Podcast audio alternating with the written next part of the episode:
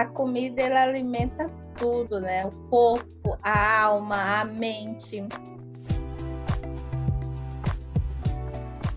É legal ficar sempre atento aos sentimentos que o ato de alimentar causa, né? Então, tem angústia, né? Tem vergonha, tem culpa. Olá, pessoal. O Desperta Diálogos está no ar aqui no canal do YouTube e também na versão podcast do Spotify. Hoje nosso papo é sobre alimentação e saúde. Mas não falamos da comida apenas como fonte de energia. Ela também conta histórias, resgata memórias, nos conecta com nossas raízes e nos traz prazer. Temos vínculos culturais e emocionais com a comida.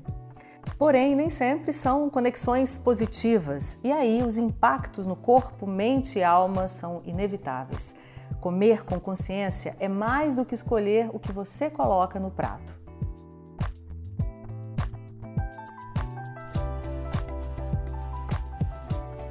E as nossas convidadas de hoje vão nos ajudar a compreender melhor a nossa relação com a comida. Agradeço a presença da chefe de cozinha e criadora do Favela Orgânica, Regina Celli, e também da jornalista Miriam Botan.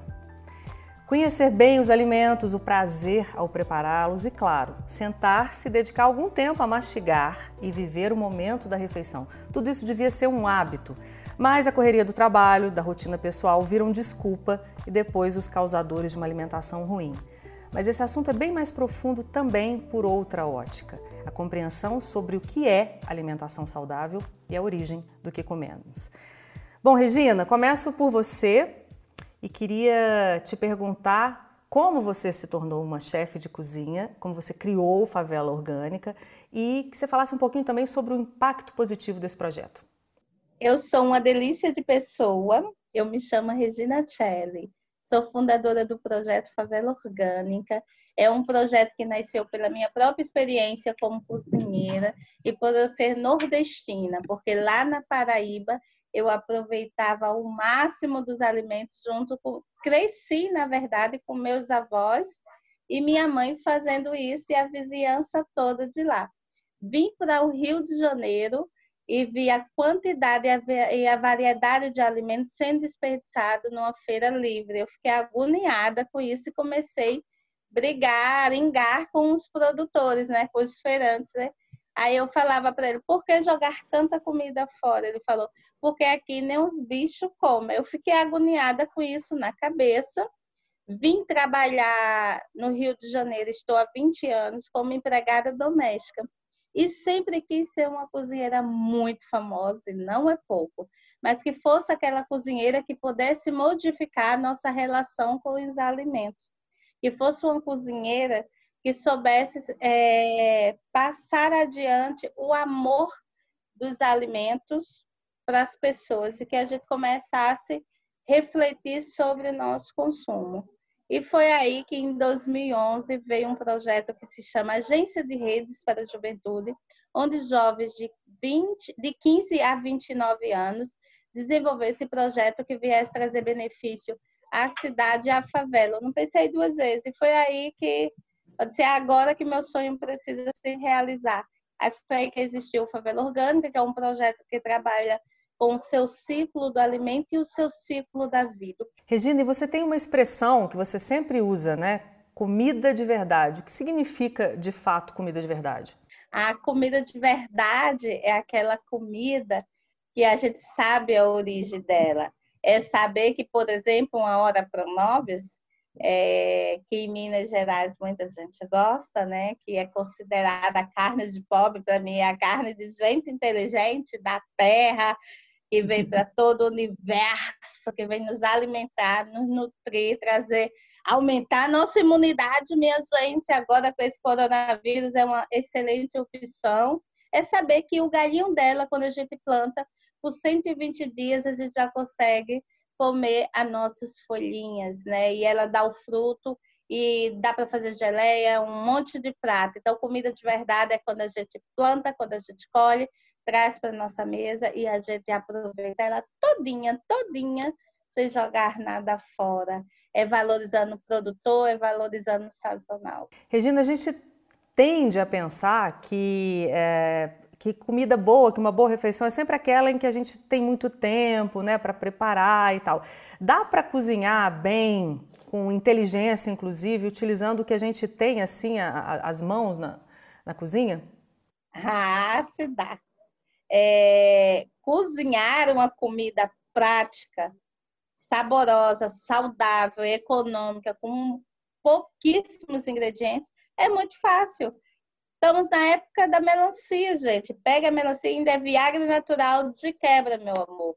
Você pega a casca, rala ela bem raladinha, refoga ela do jeito que você gosta de refogar, joga um leite de coco dentro e coloca um arroz que já vira um risoto. E quando, se você cansar desse risoto, é, leva de novo para o fogo, tritura no liquidificador e já faz um bolinho de arroz e assim a multiplicação, né? Então, cozinhar é um ato político, é um ato de amar as pessoas, é um ato de valorizar os alimentos. Então, o que a gente estamos no momento, vivemos num mundo que tudo se complica, né? Na verdade, seja caminhar, seja cozinhar, seja plantar.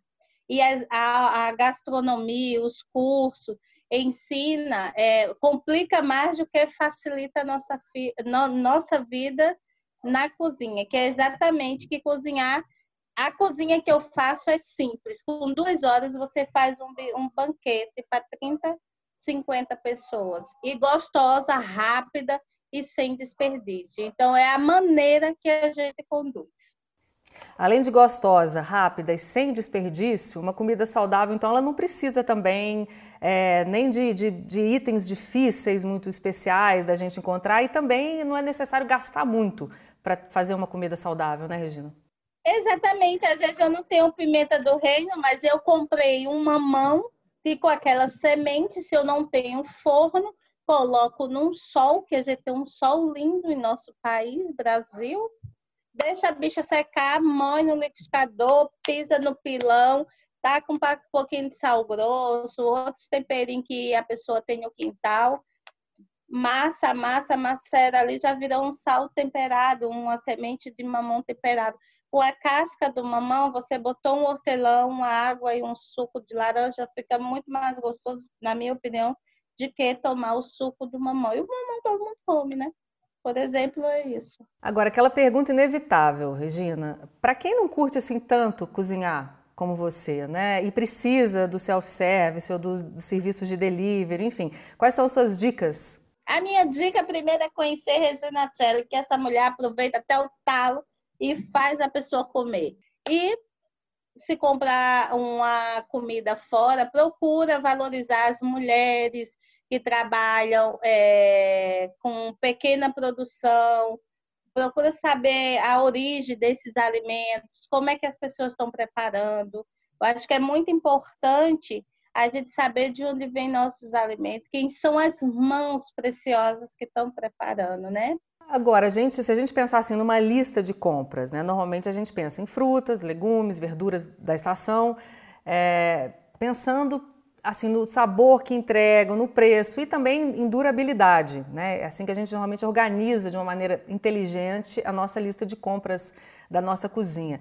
Qual o pulo do gato nesse assunto para a gente continuar é, comendo bem é, em qualquer época do ano sem gastar muito? Na verdade, é quando a gente pensa em economia e comida saudável, acho que a favela orgânica tem na prática diariamente como que isso se faz.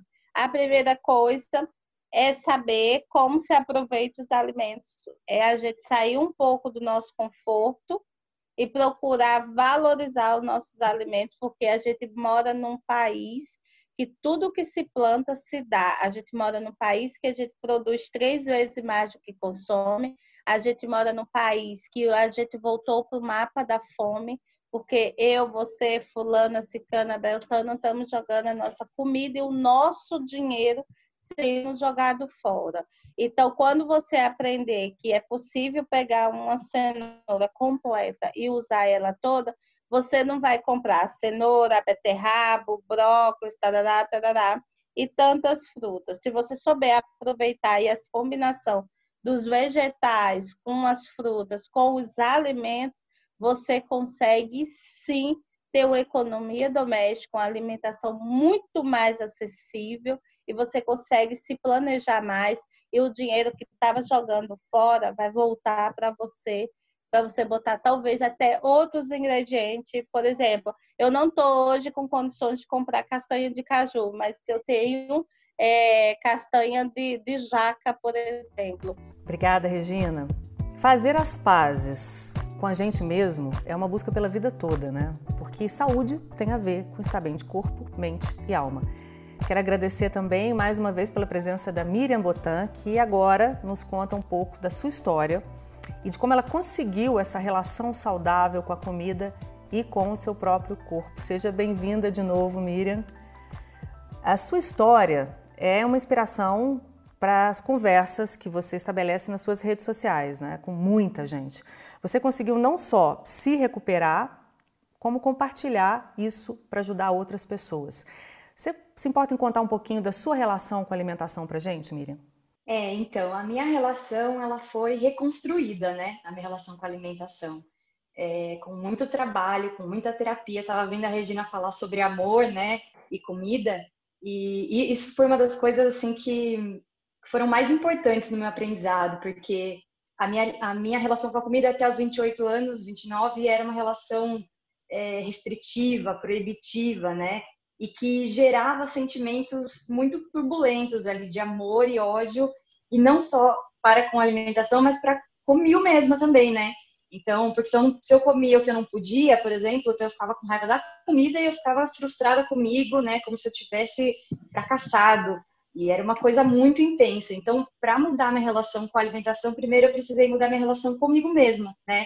Precisei passar a me tratar com mais carinho, é, com mais respeito e isso foi se refletindo na minha relação com a alimentação, é, porque eu fui entendendo a comida como algo que me nutre não só fisiologicamente, mas emocionalmente também, né? Justamente como a Regina estava falando. Nossa relação com a alimentação, por meio do carinho mesmo com a gente, foi muito importante para o meu processo de tratamento, né? E hoje você considera que prazer e saúde na alimentação são dois assuntos assim que cabem numa mesma refeição, no mesmo prato? não só cabem como se complementam, né? Eu acho. É, o ideal é que a gente tenha os dois, porque os dois são necessários para que a gente viva bem, né? E, e não só, quando a gente fala de prazer, não só o prazer do alimento em si, mas como a gente estava falando, o prazer dos rituais, né, envolvendo a comida, é, que normalmente envolvem pessoas que a gente gosta de estar perto, é, promovem conexões emocionalmente nutritivas, como a gente estava falando. Esse ano, por exemplo, ficou muito claro para mim no período de isolamento, porque eu e meu companheiro, nós viramos chefes amadores, assim. Ele, ele gosta uhum. muito de cozinhar, eu também, a gente gosta muito de comer, principalmente. Então, durante o último ano, isso virou um ritual nosso, assim, uma, um momento de cuidar da gente com carinho, é, no meio de tanta agitação emocional, né? Então, eu acho que quando a gente fala de prazer na alimentação, tem também esse prazer que é do encontro, né? Da partilha é, de momentos e de sentimentos. E pensando na sua experiência, né, de alguém que tinha uma relação, eh, como você mesmo disse, é, nociva, restritiva em relação à alimentação, para uma visão é, mais saudável, mais relaxada, né? É, não só com a alimentação, mas com o seu próprio corpo. Você chegou a alguma conclusão, Miriam, sobre a razão dessa conexão tão forte né, entre alimentação e as nossas emoções? Sim, é, eu acho que assim, a gente já na verdade, comer é uma necessidade básica, né? Então, é uma questão de sobrevivência. Então, logo de cara, a comida já conecta a gente com sentimentos muito, muito básicos, assim, né? Com emoções muito básicas.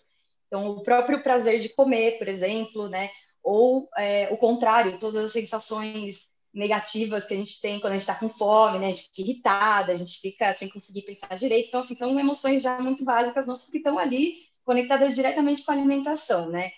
É, mas, como eu mencionei agora há pouco, os rituais, é, a Regina falou muito também, a comida, ela une as pessoas. Então, cozinhar, compartilhar uma refeição envolve muita intimidade, envolve muito carinho, né? Muito cuidado, que também é uma necessidade básica nossa e que desperta sentimentos muito intensos, eu acho. Então, é, quem é que não lembra de uma comida assim da infância, né? Que que tem a ver com, que tinha a ver com cuidado e que marcou, né? Eu, por exemplo, tenho uma conexão muito forte com arroz com ovo e gema mole, assim. que é uma coisa que a minha avó fazia para mim quando eu era criança. Então, até hoje, quando eu estou precisando de conforto, eu, eu vou e faço um arroz com, com a geminha mole ali, que é uma coisa que me traz um conforto automaticamente, né? É muito louco. Então, acho que é isso, não dá para a gente desconsiderar que essa relação é muito forte, né? E aí, quando a gente exclui ela da equação, é a nossa relação com a alimentação fica bagunçada mesmo, né? Não tem jeito. Quer dizer, além do que a gente come, desse ambiente emocional, né, da, da comida, como a gente se alimenta e a frequência com que a gente se alimenta importam também, né, Miriam? É, eu acho que é o que a gente estava falando da saúde global, né? Saúde de corpo e mente. O, o, legal é sempre a gente estar atento aos sinais, né? Que o nosso corpo e a nossa mente dão. E aí, sobre o como, o que eu aprendi na minha jornada também é que o como tem que ser em paz. Né? É, eu acho assim, pode ser na frente da TV, pode ser às vezes mais rápido do que a gente gostaria, se a ocasião pedir, né? Mas é, tem que ser em paz e tem que ser presente, né? Respeitando, sendo grato pelo alimento. Eu acho que isso sim faz muita diferença. Esse é o como que a gente precisa trabalhar, né, para chegar. Você está falando de uma consciência que a gente precisa desenvolver né, é, sobre a relação que a gente estabelece com a nossa alimentação. E anteriormente você falou em ansiedade, em desequilíbrio, e a gente sabe que é, há momentos em que a gente alivia, por exemplo, a tensão na comida, comendo muito, não comendo, comendo e sentindo culpa, como você também é, falou anteriormente. Quais são os gatilhos, Miriam, que a gente precisa observar?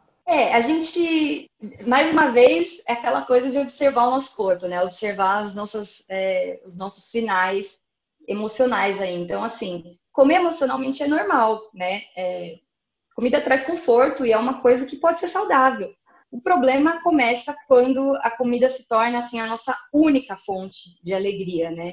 Ou a resposta para qualquer sentimento que a gente não consiga lidar, qualquer sentimento que mexa com a gente. Então, é legal ficar sempre atento aos sentimentos que o ato de alimentar causa, né? Então, tem angústia, né? tem vergonha, tem culpa. Esse tipo de sentimento não é para estar relacionado com a comida, né? Esse tipo de sentimento surge justamente dessas regras, né? Dessa visão meio distorcida aí da, da alimentação. Então, eu acho que aí quando a gente percebe que tem sentimentos que estão estranhos, né? Ou quando a gente está pensando muito na comida o tempo inteiro, né?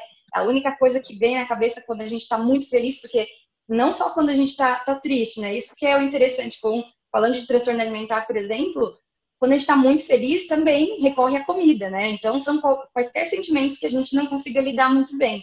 E aí, acho que quando a gente identifica isso, aí é o momento de buscar ajuda e tentar entender, trabalhar esses sentimentos para que a comida volte para o lugar dela, né? Ela volte para ser, ser fonte de, de saúde, de prazer, como ela deve ser, né? Muito obrigada, Miriam, por você compartilhar com a gente tão generosamente a sua experiência. Agora quero ouvir as duas sobre uma pergunta. A comida alimenta corpo? Acho que a gente até falou um pouquinho sobre isso, mas vamos lá. A comida alimenta o corpo, a mente e a alma? Eu começo com a Regina, por favor. A comida ela alimenta tudo, né? O corpo, a alma, a mente.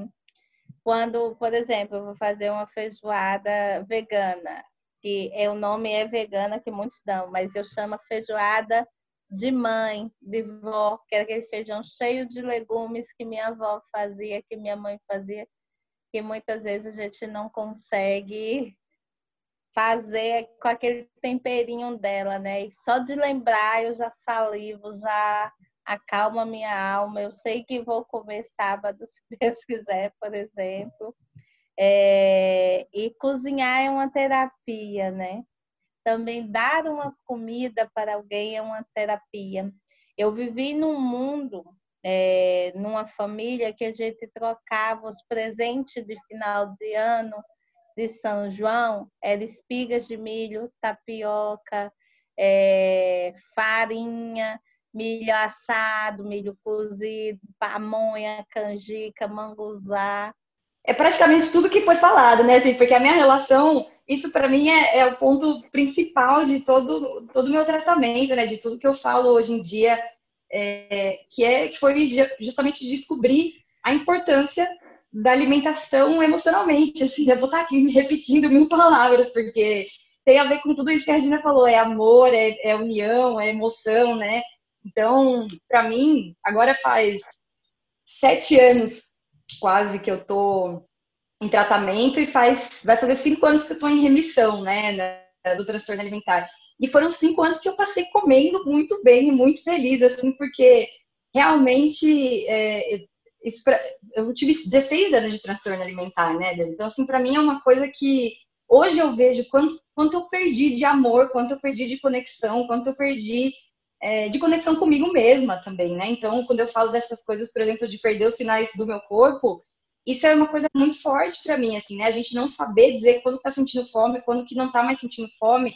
Então, foi, é uma reconexão muito profunda comigo, que foi feita por meio de trabalhar minha relação com a alimentação, né? Então, é, e de desenvolver um respeito pela alimentação também que, que não passava pela minha cabeça. Então, hoje em dia, por exemplo, eu faço compostagem já há muitos anos e fazer a compostagem, por exemplo, me ajudou a, a ressignificar a comida também, né? Assim, me incluir nesse ciclo da alimentação.